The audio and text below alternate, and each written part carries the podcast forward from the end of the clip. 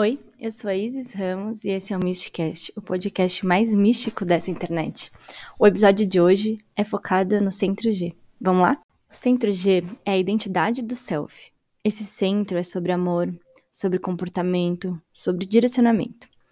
Centro G definido, aí você consegue saber se o seu é definido olhando se ele está colorido no seu mapa, tá bom? Bom, como eu estava falando, o centro G definido representa um self fixo, que se comporta e expressa o amor de uma maneira consistente e se move numa trajetória fixa na vida.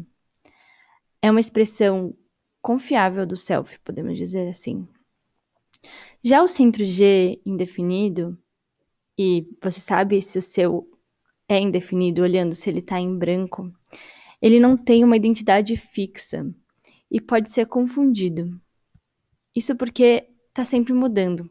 Cada ambiente traz uma nova identidade.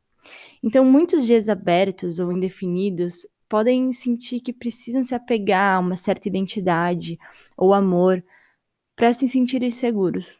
A sabedoria aqui é saber que não existe uma identidade fixa e que o lugar, eu digo lugar, localização geográfica, é o seu amigo.